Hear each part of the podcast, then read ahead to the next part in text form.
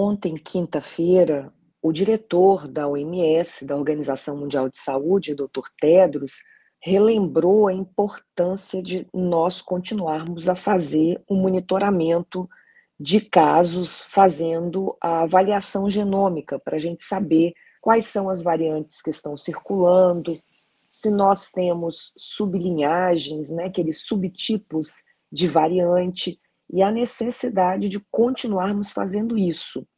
Já ficamos sabendo de novas sublinhagens, né?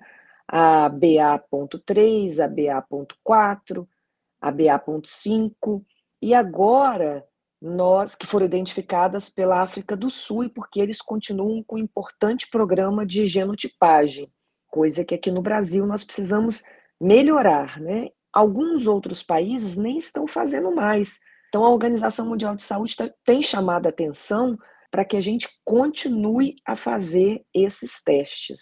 Ah, nessa semana também, é também é importante a gente falar isso. Nessa semana, nós tivemos a identificação dos primeiros dois casos da subvariante XQ, que é uma, é uma recombinante, né? é, uma, é uma combinação da sublinhagem daquela BA.1 e da BA.2 da Omicron. Todas essas variantes são sublinhagens da Omicron. Então, a variante Omicron está se dividindo, está evoluindo, está procurando caminhos para continuar a nos infectar. A gente precisa continuar fazendo as análises e continuar fazendo as pesquisas para que a gente possa é, compreender o impacto sobre as nossas vacinas. Essa é sempre a grande preocupação né, da OMS e de todos nós. Então, nós precisamos continuar uh, com a, as pesquisas para entender o impacto dessas sublinhagens, quer dizer, dessas evoluções da variante Ômicron, que está fazendo é, mudanças, tentando nos reinfectar, né, causar doença, mesmo em pessoas que já foram infectadas pela variante Ômicron, e é, precisamos compreender o impacto sobre as nossas vacinas. Até o momento, eu digo até o momento, né, hoje, 6 de maio, até o momento, não temos informação, né, através das pesquisas, das análises que foram feitas, de impacto nas nossas vacinas em relação ao aumento de gravidade da doença dessas sublinhagens, né, dessas é, recombinantes ou dessas, desses subtipos da variante Ômicron. Então, a mais nova é essa que se chama XQ, e dois casos foram identificados já aqui no Brasil.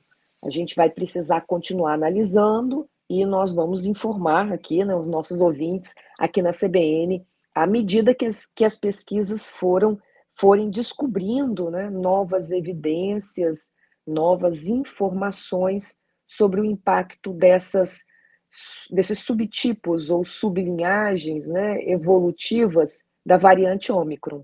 Então, recado de hoje: a pandemia continua, a gente precisa continuar com os nossos cuidados, aquela aquela regra, né? Se você estiver no lugar no local fechado, com muitas pessoas, se você tem principalmente doenças que que causam alguma um, alguma diminuição de imunidade, continue usando máscara, continue evitando aglomerações, né?